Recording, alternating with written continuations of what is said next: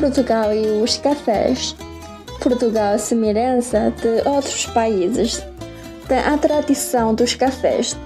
Pode-se ir ao café simplesmente para tomar esta bebida e seguir para ler o jornal e dar dois dedos de conversa com amigos, conhecidos ou até mesmo com os empregados.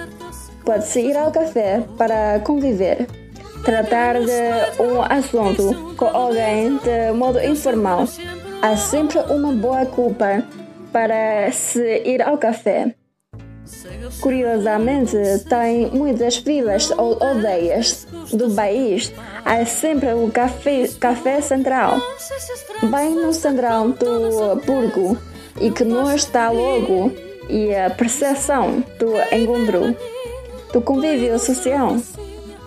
Todos nós, portugueses, estamos uh, acostumados a diálogo do tipo: Olá, há tanto tempo que não, não te via. É verdade, tinha pensa, pensado que te telefonar, mas o tempo passa tão depressa. Olha, já tomaste café? Eu ia mesmo agora tomar um. Vem daí e pomos a conversa em dia embora também estou a precisar de um café. Ou então, um outro tipo de diálogo. Eba, estou cansadíssimo.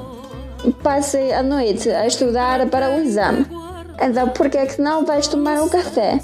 Sempre ficas mal desperto e com energia.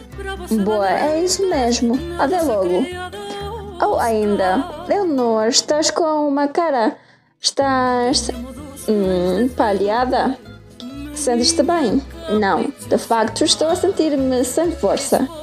Parece que vou desmaiar. Se calhar estás com a atenção baixa. Já pensei nisso. Acho que vou tomar um café para me sentir melhor. Vá, vamos lá. Eu aproveito e também bebo um cafezinho.